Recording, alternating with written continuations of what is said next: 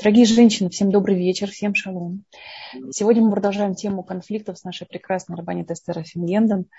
И тема достаточно большая, не, не успели ее пройти в прошлый раз до конца, поэтому будем рады, если вы будете активно участвовать. Не хочу тратить время. Рабани Тестер, но вам слово. Дала всю неделю. Шалом, шалом, здравствуйте. А, дорогие дамы, я напоминаю вам, что мы в прошлый раз начали говорить о а, этой теме, да, о конфликтах, о ссорах, о, ну вот, обо всем, что с этим связано. И э, если у кого-то появились вопросы или мысли, или э, что-то за эту неделю всплыло и подумалось, то вы можете или сказать, или написать. Я очень вас приглашаю активничать, быть частью да, живой того, что происходит у нас тут. Э, я вам напомню, мы в прошлый раз э, рассказывали вот этот пример с деревом, э, и мы начали говорить, помните о том, что... Помните пример с деревом, когда женщина забивала гвозди, чтобы не, не, не портить атмосферу в доме, чтобы всегда все было мило и спокойно, но же ей нужно было как-то это вынуть из себя. Она уже не могла терпеть, и она забивала гвозди в дерево, помните, и и вот муж, когда понял, что это так, вообще она реагирует, начали стараться и исправлять. И когда он ей сказал, смотри, гвоздей не осталось, она ему сказала, что дырки остались. И мы начали э, разбирать это с разных сторон. И вот одна из сторон, из которых мы это еще не разбирали, только назвали такое, такое как э, название, что э, как, как же тяжело с этой женщиной мириться насколько же тяжело с этой женщиной мириться, что вот он уже все сделал, он так постарался, он э, так празднично ее туда подвел, он такой был, вообще он так расчувствовался, что они прошли какую-то часть совместной дороги, а она э, видит эти дырки и обсуждает дырки. Нужно иметь в виду, что действительно есть разница в возможности прощать и возможности мириться между мужчиной и женщиной. А, это вообще, конечно, большая тема. Если я не забуду, мы сделаем отдельный урок в общем, в принципе, про какие-то важные вещи между мужчиной и женщиной, между разницей между мужчиной и женщиной, про разницу между мужчиной и женщиной. Но одна из разниц многочисленных между мужчиной и женщиной заключается в том, это да, в Талмуде написано, что мужчины, они очень, им удобно прощать, а женщины, они тяжелые и, и, и неудобно прощать. Так как мы тут, скорее всего, в основном женщины, Э, вы потом просто как-нибудь представьте, вспомните, я вам расскажу немножко побольше, подробнее про разницу между умением прощать мужчина и женщина. Мужчина прощает легко, чаще всего. Большинство мужчин, не все, конечно. Женщина прощает трудно. При этом мужчина, когда обижается, он вообще перестает чувствовать себя частью семьи, он перестает что-то делать по дому, он может вообще перестать как-то там участвовать в процессе. Женщина чувствует, что дом для нее это абсолютная обязанность, абсолютная э, ответственность, и женщина никогда не прекращает из-за того, что обиделась на мужа, например, кормить детей или поддерживать дом в порядке, или выполнять какие-то базисные функции по дому. Э, мужчина чувствует, что все, что он делает дома, это подарок, это такое очень, э, очень дополнительное что-то, только когда все хорошо, только когда все замечательно. Женщине это очень трудно понять. женщине кажется, что а, мужчина зачем-то усложняет ситуацию. То есть и так она на него обиделась, а тут он еще перестает, там, не знаю, мыть посуду. И значит, еще все хуже, она еще больше обиделась. И этот круг добавляется. Мужчина не понимает, в чем дело. Она на него обиделась. А сейчас не было все плохо. Значит, он не собирается делать эти подарки помощи. Ну, нормально. При этом ясно, что не все, ясно, что бывают разные люди, но в большинстве случаев, когда мужчина, мужчина, женщина просит прощения у мужчины, он легко прощает, а он быстро прощает и, и все, идет дальше. Э, очень мало мужчин, которые устраивают наш любимый женский спорт. Э, насколько искренне попросил прощения, как именно попросил прощения, что именно понял, о чем попросил. Вот это, это вот все съесть человеку а, мозг и так далее. Если вы замечаете, что ваш муж не просит прощения, а, возможно, это очень мужчина построенный в смысле прощения по женскому типу, возможно, это маленький, малюсенький процент. Или, возможно, и это, скажем, 50%, что когда он просил, попытался просить прощения, а, вы не только не простили легко, быстро и приятно, вы не только не дали ему ощущение, что просить прощения – это стоящая, разумная вещь, вы еще и вот начали, как нормальная женщина, э, залезать вот в эти вот все вещи, а что именно ты хотела сказать, а вот насколько у него тон был такой, а на что я обиделась, как ты это понял. То есть вместо того, чтобы улучшить ситуацию в его ощущении, его просьба о прощении еще ухудшилась, потом есть женщины, которые чувствуют, что э, нет, нифига, у меня муж прощения не просит большинство тут могут сказать из тех, кто замужем, я не знаю, у нас, не, у меня, у нас нет с вами социального среза, э, какой вид людей у нас тут находится, но абсолютное большинство замужних женщин, кто находится тут, могут сказать, ой, как там вообще мужчина прощения происходит? Когда мой муж последний раз прощения просил? Если у вас была машина времени, могли посмотреть со стороны, то с большой вероятностью все те женщины, у которых мужья прощения не просят, засекли бы, что они вместо того, чтобы отреагировать легко, классно и действительно дать мужу почувствовать, что попросил прощения, равняется, улучшил ситуацию, они дали ему ощущение, попросил прощения, равняется, стал вообще в конец виноватым, ни один нормальный человек себя в такую ситуацию ставить не хочет, в такое положение ставить не хочет. Оттуда берутся мужчины, которые прощения не просят.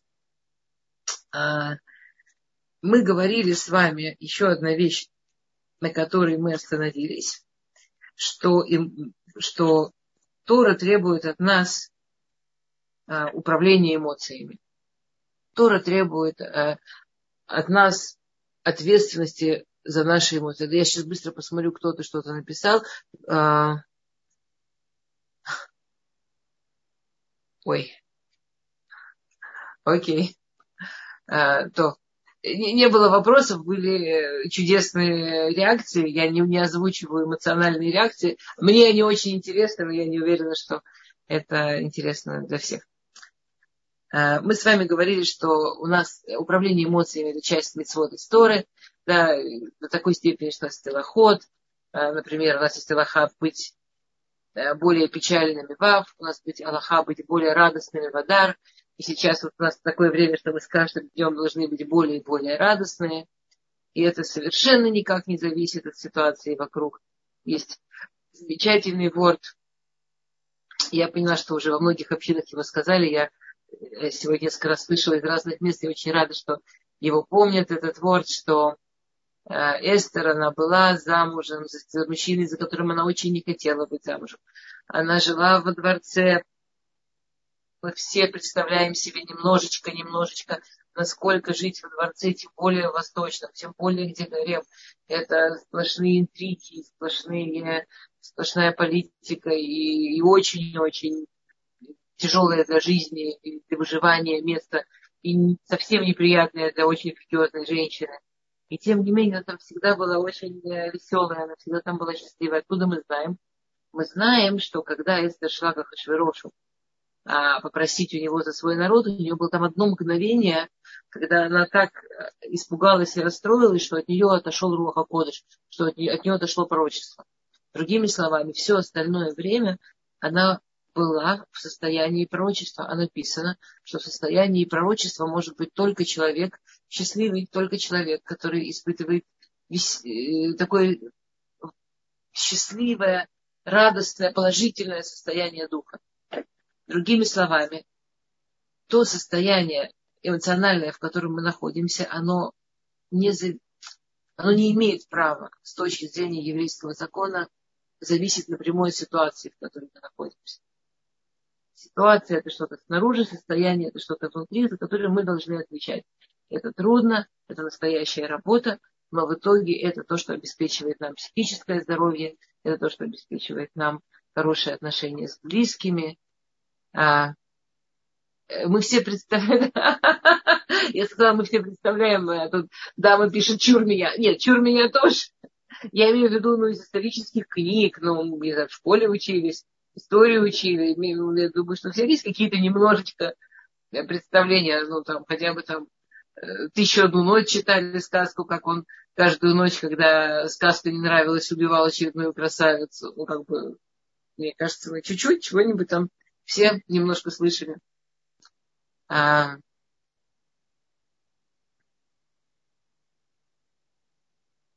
То, окей, хорошо, я не успеваю за вами, дамы, я потом посмотрю, если это вопросы, если не вопросы, то э, переписывайтесь, как вам удобно.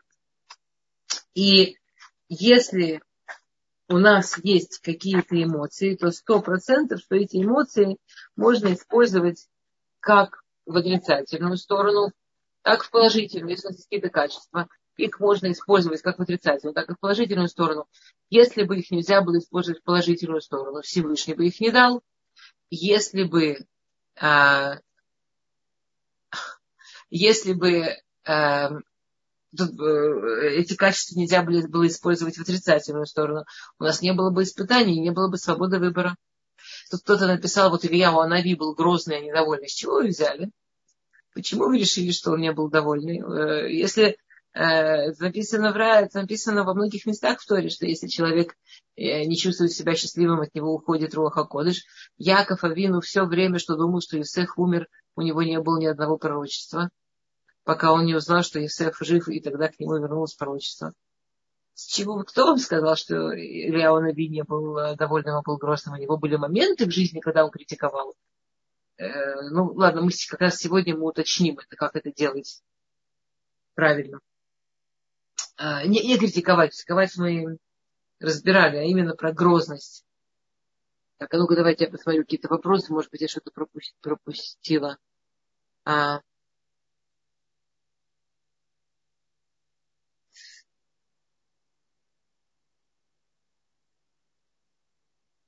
А, тут вопрос. В следующий раз подарю букет, который просила, но запомню. Если так, то получается, что в этой ситуации делаю что-то не так, как надо. Я не понял, можно еще раз.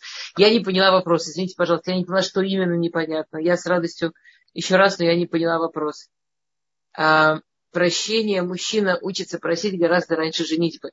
У него уже наверняка есть опыт. Можно ли исправить положение, если у него уже есть печальный опыт в изменениях? Да, а, обычно да, Бело. Обычно, когда ну, мужчина, когда он женится, он немножко, у него есть такое чувство начала с нового листа.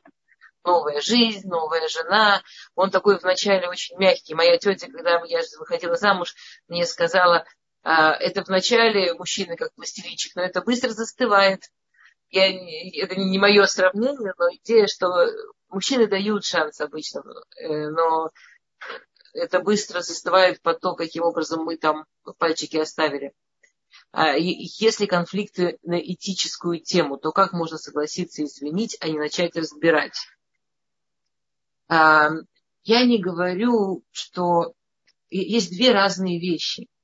Есть, во-первых, если конфликт на этическую тему, а, ну, хорошо, неважно, есть две разные вещи.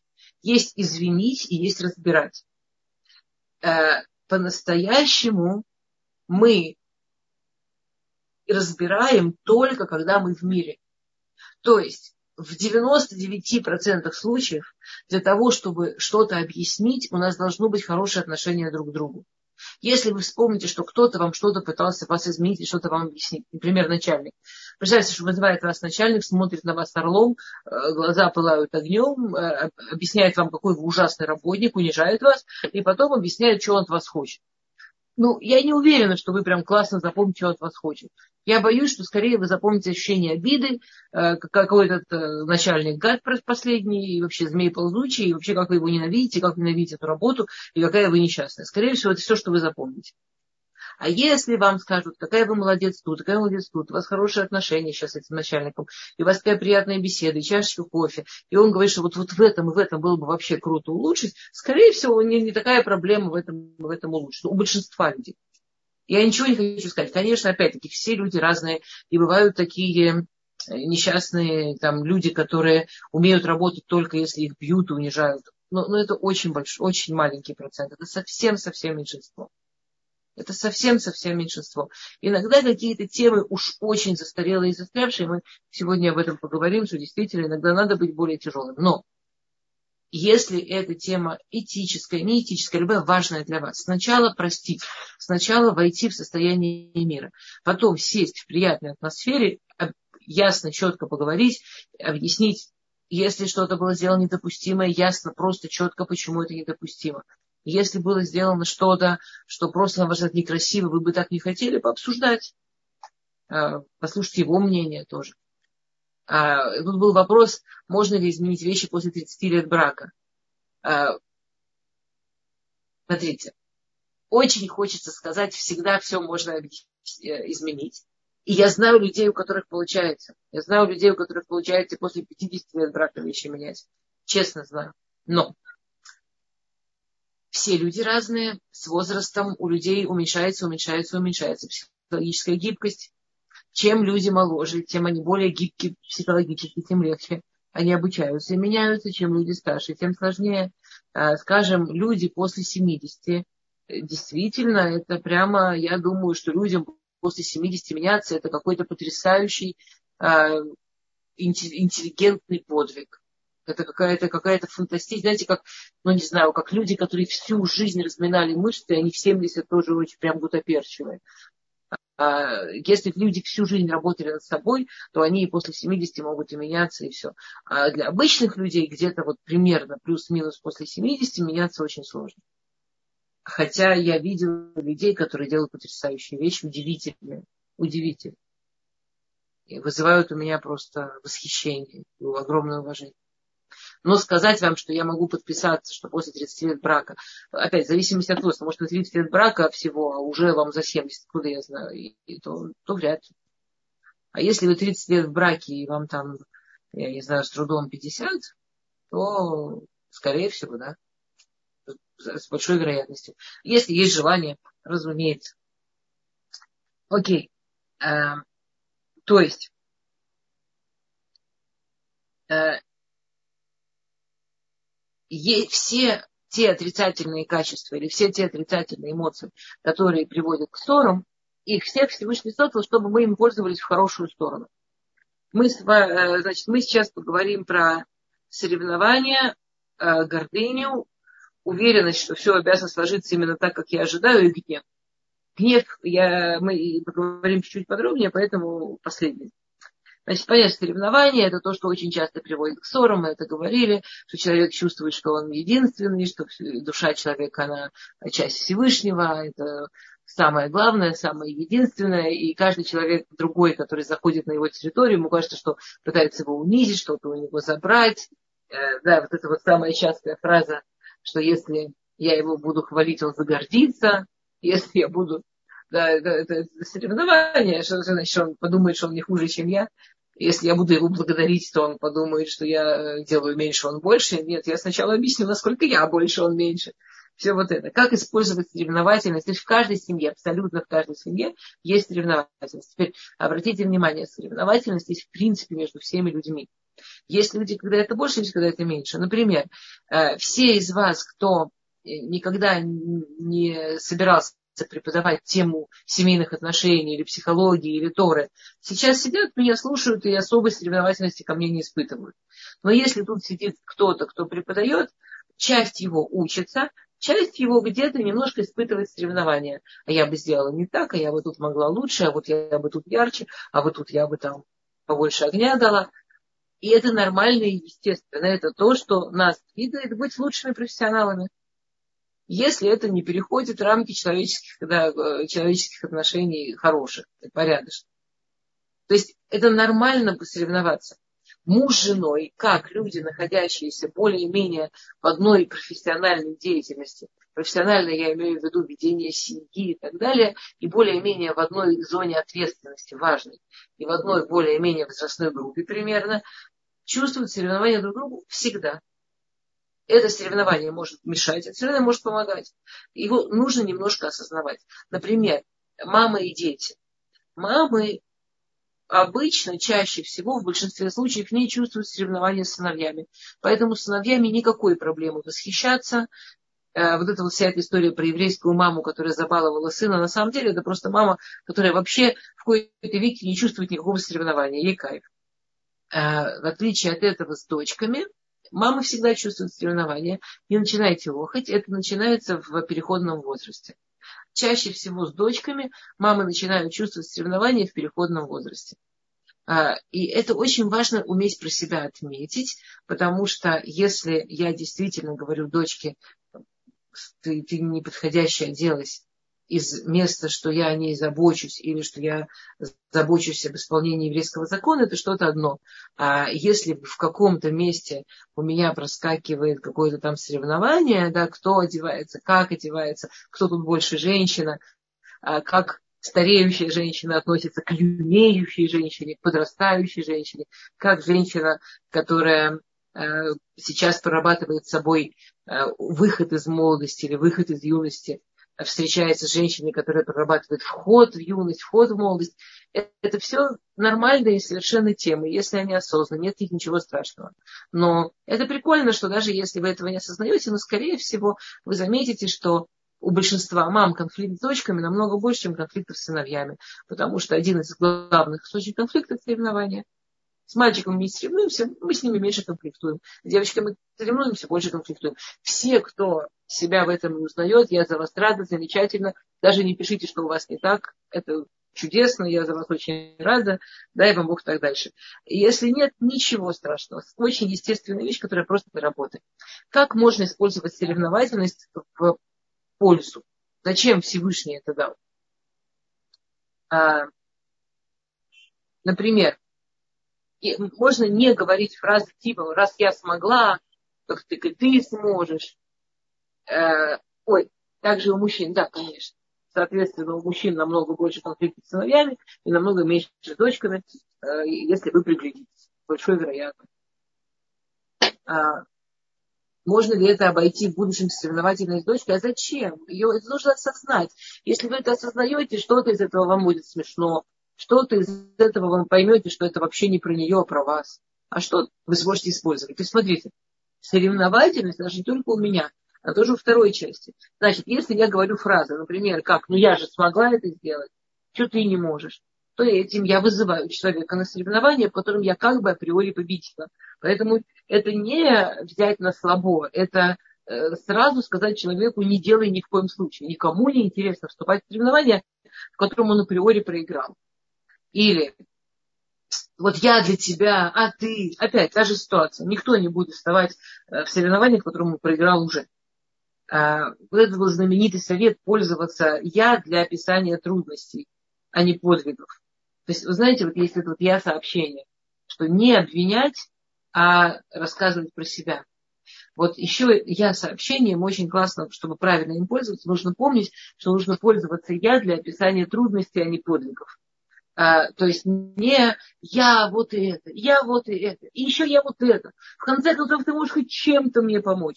Это звучит как унижение. Опять представьте себя, что вам, вам говорят, я сделал это. И, да, только давайте Э, представьте себе, что к вам пришла помочь мама или свекровь, вы приходите с работы вечером, она говорит, я сделала у тебя и вот это, и вот это, и вот это, а еще сделала вот это, а еще я сделала, ты можешь хотя бы. И потом говорит что-то, что вы делать не можете, не собирались, вообще вы после работы терпеть этого не можете, но после всего этого общения вы уже такая бедная, униженная, что, возможно, вы и пойдете это делать, но пойдете, ну, совсем не, не, с, не с любовными чувствами, не, не к этой маме или там свекрови, которая помогала, и не к, этой виду, не к этому виду работы, который вам придется делать. Поэтому а, лучше сказать что-нибудь типа, что, слушай, я совсем не успеваю помыть посуду, очень устала, можешь помочь? Как будто бы вы проиграли в соревновании. Ну, вы что-то не смогли, и вы на, на финишной прямой говорите, вот возьми факел, добеги, победи, это, это обращение, конечно, к подсознательному соревнованию, но обычно это очень хорошо работает. В общем, я могу еще кучу таких примеров привести. Общая идея. Помните, что мы чувствуем друг другу соревнования. Не говорите фразы, которые ставят собеседника в ощущение, что он в соревновании уже проиграл и, и рыпаться некуда. Я приведу все-таки еще пару примеров. А, не, не, не говорите, я не, не, не, не обвиняйте человека, когда говорите о ситуации. Например, я понимаю, что ты не хотела меня обидеть, но так сложилось, что. То есть, э, например, муж сказал какое-то слово, которое меня обижает. Возможно, это слово не э, в общем смысле обидное. но меня обижает, я не хочу, чтобы со мной так разговаривали.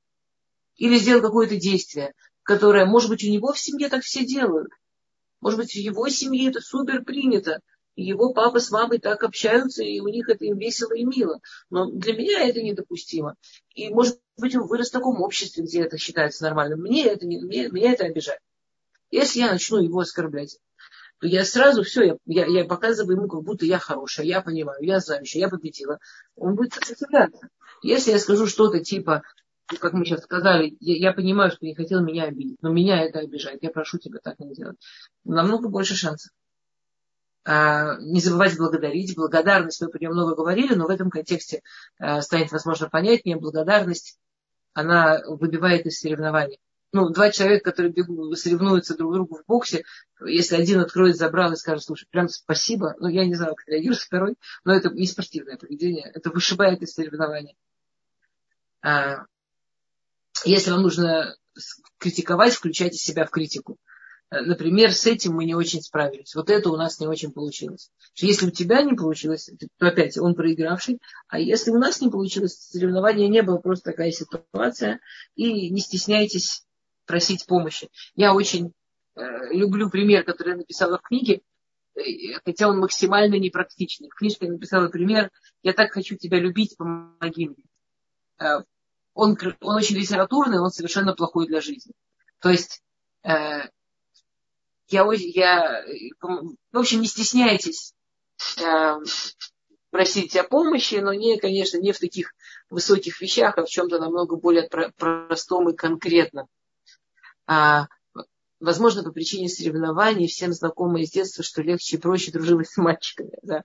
Но сейчас мы с вами, те, кто соблюдают метод, с мальчиками дружить не можем. Поэтому нам придется поработать над соревнованием и, и, и хорошенько научиться дружить с девочками я очень вас понимаю, я когда э, в 15 лет э, стала религиозной, я обнаружила, что у меня вообще нет подружек девочек почти, за редким исключением. Почти все подружки мальчики. И это была прям трагическая история, что с ними оказалось, что нельзя дружить, нескромно. И я вот училась дружить с девочками, и вначале это было очень сложно, а потом, как оказалось, что так прикольно, что дорогие дамы, мы с вами такие бываем классные, глубокие, приятные для дружбы. Ну да, с мальчиками, конечно, легче. Так что слава богу, что мы выходим замуж за мальчиков, с, ними легче. Окей. Как использовать гордыню? То есть у каждого человека есть гордость, такое вот... А, Тут одна, я не знаю, или вы видите, кто пишет, одна мама мальчиков пишет, что она много молилась, чтобы ее родились мальчики. Это я молилась, честно. И она хорошо молилась. Я так понимаю, вы классно молились, у вас не один мальчик родился, у вас там прям набор мальчиков. Барухашем Бляйнера. Смотрите, это все, конечно, да, Бляйнера. Это все очень касается тоже, э, ну, семьи, как это воспринимается, по тому подобное. Окей. Есть гордость. Когда гордость это что-то, я имею в виду что-то типа уважения к себе, э, отношение к себе с уважением. Есть гордыня. Гордыня это что-то типа, да, бля, э, гордыня это что-то типа заносчивости, э, немножко эгоизма или даже чуть-чуть эгоцентризма. Что-то такое, когда человек чувствует себя центром мира. Как бы отрицательное качество. Но раз Всевышний его сделал, значит, его можно использовать в лучшую сторону. А, как правильно использовать то, что у людей, что у людей есть гордыня. Первое – это хвалить, как можно больше искренне. Рамхаль пишет, что природа человека воспринимать только людей, которые его хвалят и любят. То есть Рамхаль пишет, что это априори в природе человека, что если человек меня хвалит и любит, я его воспринимаю, если человек меня не хвалит, не любит, он плохой человек, глупый, недостойный, э, дурак и вообще не с кем говорить. Э, то есть, если вам нужно поругаться, если вам нужно поссориться, поспорить, приготовьтесь. Сейчас, в спокойное время, составьте список достоинств партнера. Э, старайтесь периодически это увеличивать. Э, составьте список, за что вы можете его похвалить. Прямо перед ссорой разомнитесь, перечитайте список. На бой надо идти вооруженными. В начале ссоры перечислите ему хорошие перечислите, в чем вы ему восхищаетесь, перечислите, где он прям большой-большой молодец. Уже потом говорите, что вы, вам от него нужно. Он будет вас воспринимать.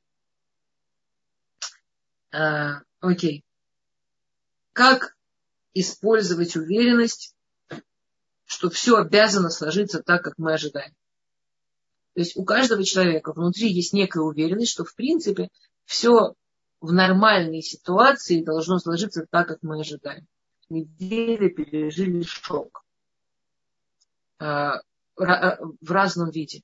Я работала с большим, я говорила, работала с большим количеством людей, а, вне зависимости от того, где они живут вообще, в Израиле, в Европе, неважно, где живут, там, в Паналулю, которые вошли в депрессию от того, что случилось не, хотя нету там, там даже родных, родственников, но просто так вот мир поменялся быстро. И вот так вот происходят вещи, которых я вообще не ожидал и не планировал. И нашей психике так трудно адаптироваться к тому, что происходят вещи, которые мы не ожидали и не планировали, что это приводит к депрессивным состояниям. Психика, ей трудно адаптироваться. То есть это прямо нормальное, естественное состояние человека. Ожидание. Я представляю, как все будет дальше. Что у меня есть э, прямо там жизнь планы, и они, конечно, так и будут. Ужасно обидно, если вдруг не так. А, как это можно использовать? Во-первых, мы можем благодаря знанию, что человек так работает, лучше осознать свою необъективность. Если мы знаем, что мы и так, и так не объективны, мы в любом случае смотрим на, на этот мир через очки. У нас нет выбора быть объективным. Мы закрыты вот внутри этого тела. Мы смотрим вот этими глазами. Мы осознаем только ту, только ту часть действительности, которая входит вот где-то в, наши, в, в нашу зону восприятия в наши органы восприятия, в наш опыт, в наш язык, который мы знаем и так далее, и так далее. Мы очень ограничены, мы очень все воспринимаем, вообще все из тюрьмы себя. Мы очень субъективны. Во-первых, если у меня нет выбора быть объективной, у меня остается выбор, какие очки одевать, розовые или черные.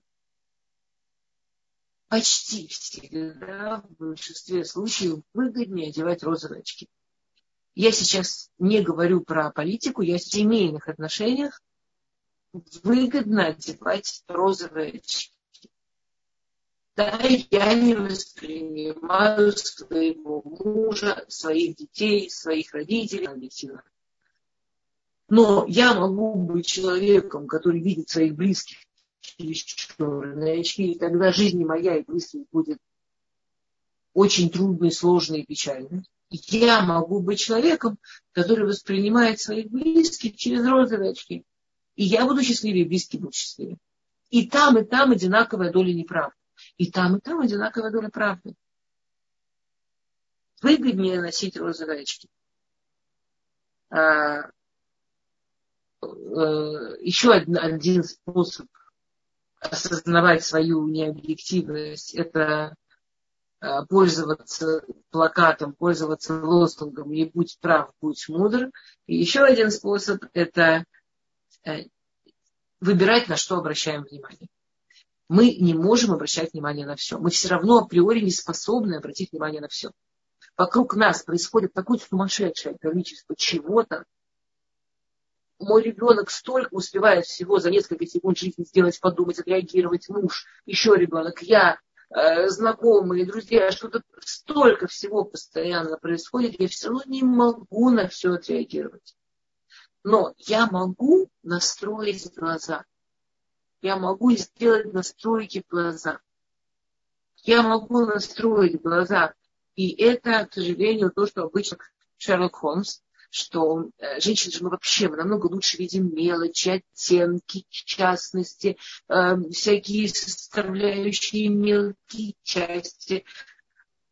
И женщины автоматически как будто выискивают те части, которые плохо работают, не подходят картинки, не ввинчиваются. То есть как будто бы все шерлокомские способности женщины возвращаемся к идее с розовыми очками.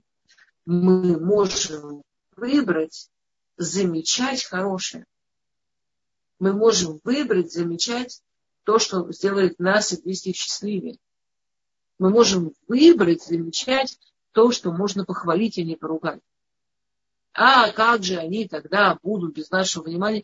То, что нужно поругать, оно от нас не скроется. Очень вам всем желаю, чтобы мы жили в таком идеальном мире, э, где отрицательные вещи настолько маленькие, что нужно брать э, телескоп.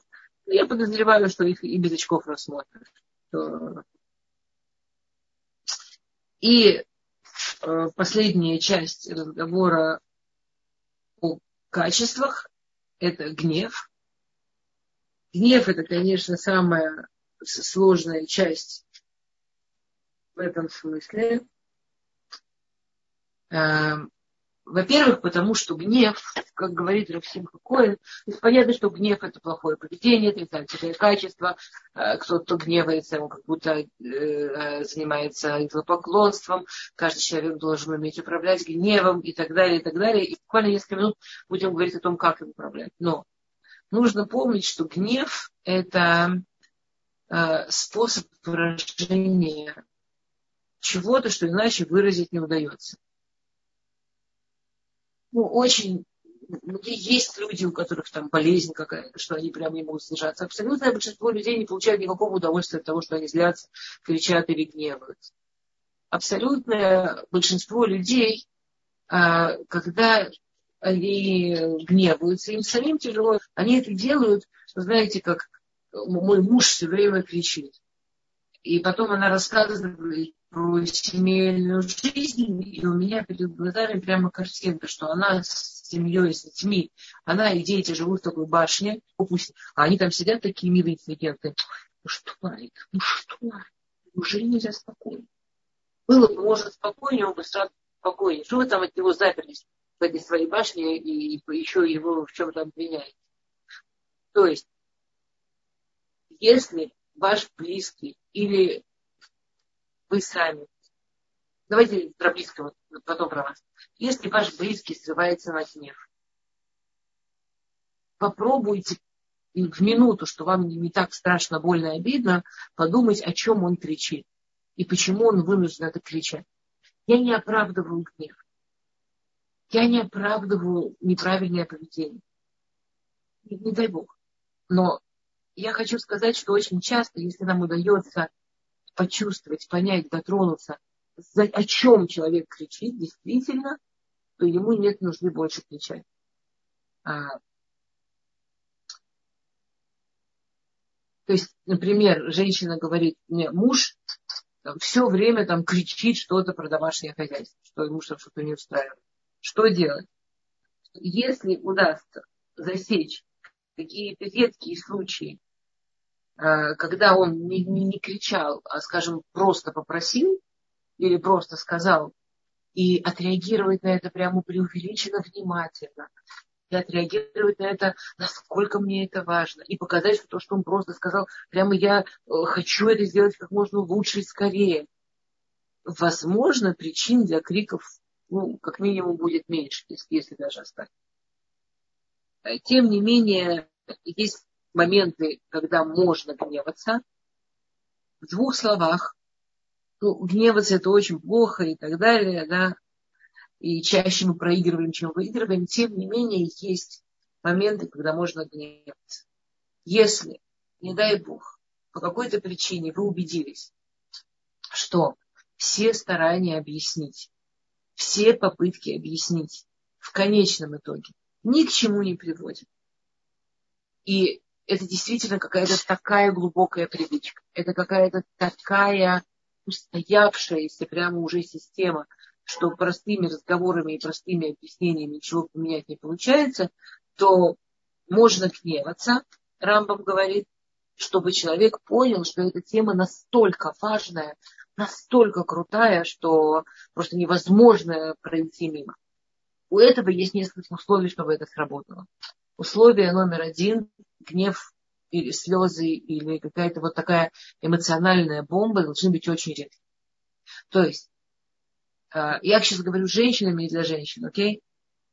Я когда выходила замуж, моя мадриха мне сказала, смотри, у тебя есть гнев, у тебя есть слезы, у тебя есть а, там горе, крик, у тебя есть эмоциональные бомбы.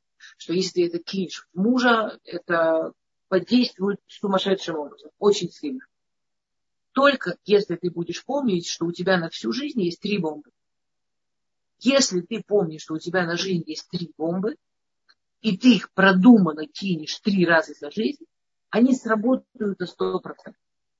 Если ты будешь его бомбить постоянно, на первую бомбу он реагирует, на вторую он спрячется, на третью он поймет, что это просто вот он живет в зоне военных действий, начнет учиться абстрагироваться и не замечать. Начиная с четвертой, его это будет тупо раздражать. То есть, всем можно пользоваться. Гнев прекрасно работает, если это очень-очень редко. Очень-очень редко. Рамбам пишет, что мы имеем право гневаться, если мы не изменимся внутри. То есть, если, грубо говоря, он пишет жуткую вещь, что гневаться можно, если это изображение гнева, не настоящий гнев. То, что происходит с человеком при настоящем гневе, так сжигает его изнутри. Настолько вредно и физически, и эмоционально, и, и всячески, что, ну, что разрешить этого невозможно. А что же делать? А что же делать? Говорит Рамбам, можно гневаться только в случае, если вы уверены, что вы это можете больше сыграть, чем почувствовать. То есть показать гнев несколько раз в жизни бывает, это можно и, возможно, даже нужно. Если вы можете удержаться от этой жуткой эмоции. А, есть несколько очень простых практических советов, как с гневом работать. И гнев у него есть такая фишка, что если один-два раза позволил себе, то потом как будто скатываешься и очень трудно удержаться, а это прям настоящий грех и, и, и разрушительно, и, там никакой разумной ссоры с гневом, конечно, э, ну, если это не вот то, о чем мы говорили до сих пор, не получится, а получится просто какой-то жуткий скандал, некрасивый, неприятный, который никакой пользы не принесет.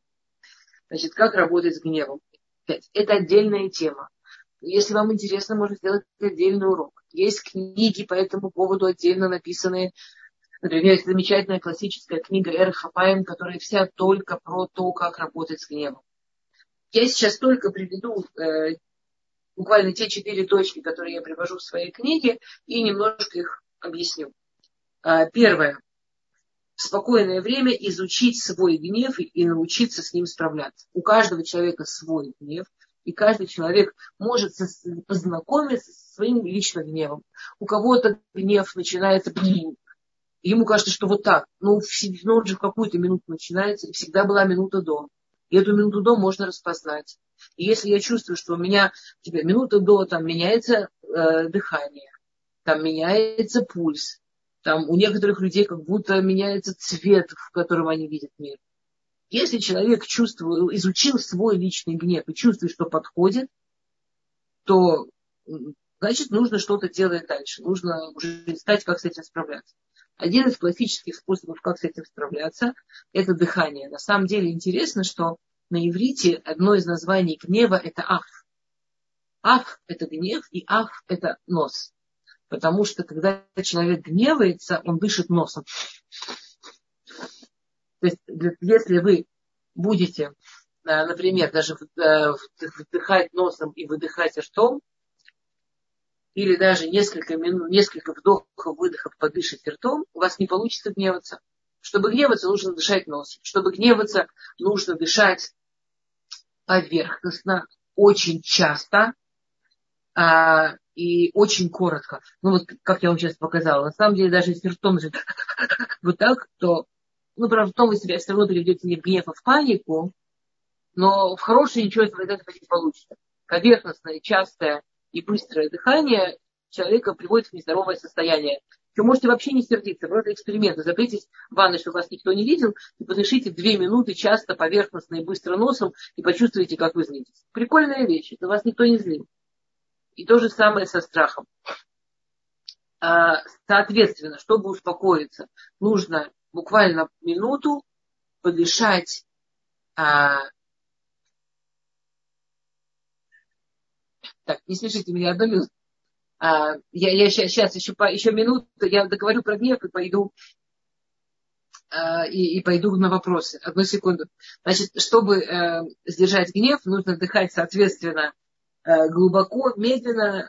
Самый сегодня рекомендуемый способ дыхания – это вдохнуть носом, выдохнуть, выдохнуть ртом. Вдохнуть носом не очень глубоко, выдохнуть ртом немножечко медленнее, да, это вот очень рекомендуется.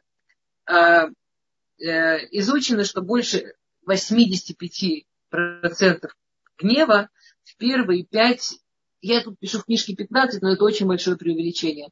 На самом деле считается, что э, самые яркие проявления гнева идут от 5 до 7 минут. 15 минут нужно быть, я не знаю, каким чемпионом по гневу. Я тут на всякий случай больше написала. Есть такие исследования, но в основном 5-7 минут. Соответственно, если вы себя займете на первые 5-7 минут гнева, то справляться дальше будет намного легче. То есть если вы чувствуете, что накатывает, э, там, извиниться, отойти в туалет, там, посмотреть что-нибудь смешное, послушать песню, обижать раза вокруг дома, не знаю, сделать что-то, что вам помогает, занять себя буквально на 5-7 минут, и дальше управлять гневом окажется значительно легче. Э, есть еще такая замечательный такой совет, представить, что вы видите происходящее со стороны, например, на мониторе. И просто понаблюдать. Если воображения не хватает, это можно действительно заснять. Я пишу, например, заснять могут дети. Действительно была такая история. Я подозреваю не одна, но я знаю про одну историю, когда дети засняли, как родители ссорятся и как мама гневается. Они все равно все видят и слышат, да?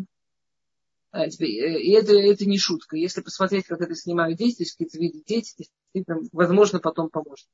Окей, давайте а, посмотрим вопросы. Так, а,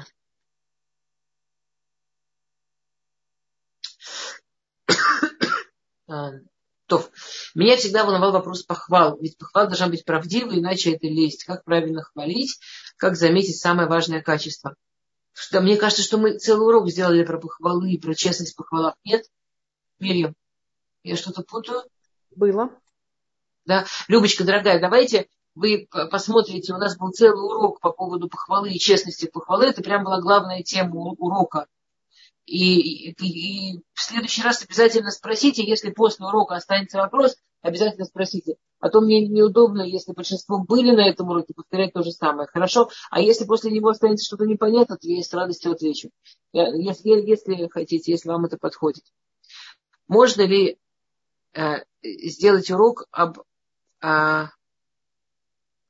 отчаянии и стрессе? Э, я, пожалуйста, если группа согласится, потому что группа у нас про семейные отношения, а отчаяние и стресс у нас про жизнь вообще, а не именно про семейные отношения. Э, так что вы как-нибудь вот с Мирьем решите с группой. Я, конечно, пожалуйста, без проблем. Чудесные темы, отчаяние, стресс замечательный. Человек изучил свой гнев, у которого нет одной минуты. Что делать? В каком смысле? Человек изучил свой гнев, и его гнев начинается даже без исходника в одну минуту. Такого не бывает. Ну, э, все в мире начинается с чего-то. Закон сохранения энергии. Э, только что вы были в состоянии X, вы не можете без хотя бы там пары секунд перейти в состояние Y. Там все равно должен быть какой-то переходный момент. А, возможно, он быстрый, возможно, он а, непривычный, возможно, он такой, что вы к нему так привыкли, что не обращаете на него внимания. Технически не бывает, что у человека нет переходного момента. А, и если человек изучил свой гнев и не нашел, то значит его задача она еще более увлекательна. И с паникой, да. Таня, замечательно, обязательно про панику, пожалуйста. Люди с синуситисом такие души. В смысле, люди, которые не могут ртом, носом дышать, они не могут гневаться, зато могут бояться. Знаете, я не знаю, я верю в наш человеческий род, я верю, знаете, люди, у которых плохое, плохое зрение, развивают слух. Я верю, что люди с униситисом при желании могут развить какие-нибудь дополнительные возможности для гнева. А, то вопрос ко мне. Разбор конфликта, через что можно учиться и расти. Обзор. Разбор водителя пройденного пути своих ошибок и удач. А, да-да-да. По теме. Часто гнев так нетерпелив, из-за, можно сказать, себе ты торопишься. Так Всевышний сократит твое время с этим человеком. И гнев как рукой снимает. Какой прелестный совет. Окей. А, спасибо большое. А, Анна, спасибо, очень интересно. А, когда э, мы еще не говорили вообще, а, мы еще вообще не говорили про правила конфликтов, разборы конфликтов и так далее. Мы, конечно, с самого начала говорим, что а, мы верим, что все конфликты для того, чтобы учиться и расти, и идти наверх, и, соответственно, разговор о конфликте очень важен. Но сначала давайте разберемся, собственно, с конфликтом. Как не делать его совсем жестким и как из него выбираться когда чувствуешь, что а, стучишься в стену, начинаю гневаться и зашиваться. О, замечательный вопрос, спасибо большое. Когда чувствуешь, что стучишься в стену. Дамы, обратите внимание, чудеснейший вопрос. А, мы очень часто это чувствуем, что мы стучимся в стену. Э, я, это очень частая фраза женщин я раз сказала, два сказала, я сто раз сказала, как в стену. Обратите внимание, если вы стучитесь в стену, скорее всего, это стена. Скорее всего, это значит, что окно или дверь находится левее или правее, выше или ниже. А вы тупо стучитесь в стену. Еще раз каждого человека, как у каждой стены, есть стена, есть тот способ с ним говорить, тот способ с ним общаться, тот способ к нему обращаться, который не работает, не действует, не имеет смысла. У каждого человека есть тот способ, который работает. Это мы можем назвать там окно или дверь. Как только вы чувствуете, что стучитесь в стену, это значит, что вы действительно стучитесь в стену. Ищите другой способ сказать. Вы неправильно говорите, вы неправильно себя ведете. Вы пытаетесь вломиться там, где нет входа. Нет людей, с которыми можно говорить любым способом, на любом языке. Ну, мы же сделали несколько уроков про общение, правда? Мы об этом делали несколько уроков, потому что, да, у нас у всех разные языки. Вы чувствуете, бьете в стену, верьте себе. Вы действительно стучите в стену. Пожалуйста, ищите окно и дверь. Не продолжайте отвечать стену. Не надо доходить до места, что я сто раз уже. Один, два, значит стена. Все, ищем в другом месте. Э, когда Кай убивал Эвеля, написано Дамин, что вышло очень много крови. Объясняет Раши, он не знал, откуда уходит душа. Это было первое убийство в мире. И он стучал в разные места э, в Эвеле, чтобы найти, откуда душа выходит. Отсюда учится, что если ты хочешь, чтобы вошла душа, надо тоже искать в разных местах, найти, где же она, собственно, входит. Если бы Каин продолжил тупо бить ему по коленке, ну, бедный Эвель хромал бы, но убийства бы не было. С одной стороны хорошо, с другой стороны безрезультатно. Ну, не, то, что убийства не было, а что результата не добился. А, окей чего я там еще не доответила, минутку. а, так. Можно про то, как правильно строить семейный бюджет. Да, про деньги, конфликты, про деньги обязательно. А, как правильно строить бюджет, э, Э, может, У нас были уроки с Нахам и Ман на эту тему, О, на самом деле. Класс. На грамотной ищите в Ютубе. Замечательно. Что это не моя тема. Я больше про психологию, я про экономику не очень. Ну, это не, я не преподаю экономику, я, это не моя профессия. Но про то, как говорить про деньги, про то, что делать с конфликтами из-за денег и так далее, про это поговорим. А, есть такие, которые считают, а, что чего-либо добиться без официальных лиц, например, можно именно в состоянии гнева. А, от официальных лиц. Э, да, есть, э, есть люди, которые считают, что добиться чего-то официальных лиц можно именно в состоянии гнева. Ну, если вы думаете, я не знаю, смотрите, я, знаете, в Израиле есть много людей, которые думают, что нужно вытрясать и выживать, и выжимать. Проблема, э, я, я не знаю, нужно очень-очень э, хорошо понять про ментальность места, в котором эти официальные люди живут. Есть э, места, где если с гневом, то официальный человек просто вообще с тобой говорить не будет. А есть где-то его хороший язык, но это нужно знать, какой именно гнев. Например, у нас есть э, евреи из Марокко, которые, а, они говорят так, что евреям из России кажется, что они гневаются. А у них это просто код, который показывает, что мне это важно и мне это не все равно. А там гнева нет. Там есть а, а, демонстрация важности темы. И, и, и есть русские женщины, которые очень русскоязычные евреи, которые очень расстраиваются. Вот только что они там вдвоем кричали, официальное лицо эта женщина, и ей помогли. А я прихожу, кричу, и мне не хотят помогать. Наверное, они помогают своим. А это вообще дело не про то. Что ей показалось, что нужно пользоваться гневом, а там вообще другим пользовались, а ментальность не всегда ловим. То есть, возможно, вы правы, я просто не знаю, о какой ментальности речь. Те, те ментальности, в которых жила я, это не работало. Извините, а что вы имели в виду, когда сказали, что можно играть гнев? Каким образом можно? Спасибо. Ну, как Рамбам говорит, кааспаним вело каасалев. Рамбам говорит, что э, рекомендуется из, гнев лица и не гнев сердца. Есть, скажем, ребенок, я хочу показать ребенку, что он что-то сделал серьезное. Но я в ресурсном состоянии, или ребенок маленький, я не действительно злюсь, но я понимаю, что он должен понять, что это серьезно. И я прямо показываю, как я сержусь, показываю гнев. Хотя в сердце я, может быть, даже в этот момент думаю, ну, сладенький ты мой. Ну, что-то такое. И, или любое другое ваше. Как найти конкретно окно или дверь? Ну, как конкретно? Конкретное окно и конкретная дверь зависит от конкретного носителя окна и двери.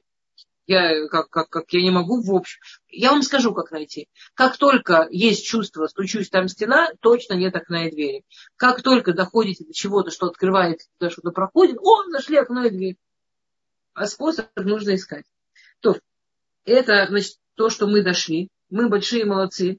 Мы не сделали еще про поводу ссор, мы не сделали еще, собственно, про ссоры. В следующий раз у нас урок будет посвящен инструкции Сор, то есть и как именно сторис? Не-не-не-не-не, мы следующий урок делаем по Мегилат Эстер на следующей неделе, Рабанит Эстер. Секунду. Меня видно, меня а, все. И э, там же тогда поговорим вот про то, что вы сказали про то, как э, обсуждать деньги, как разговаривать про деньги. Рабанит Эстер, я прошу прощения, у нас через неделю урок про Пурим.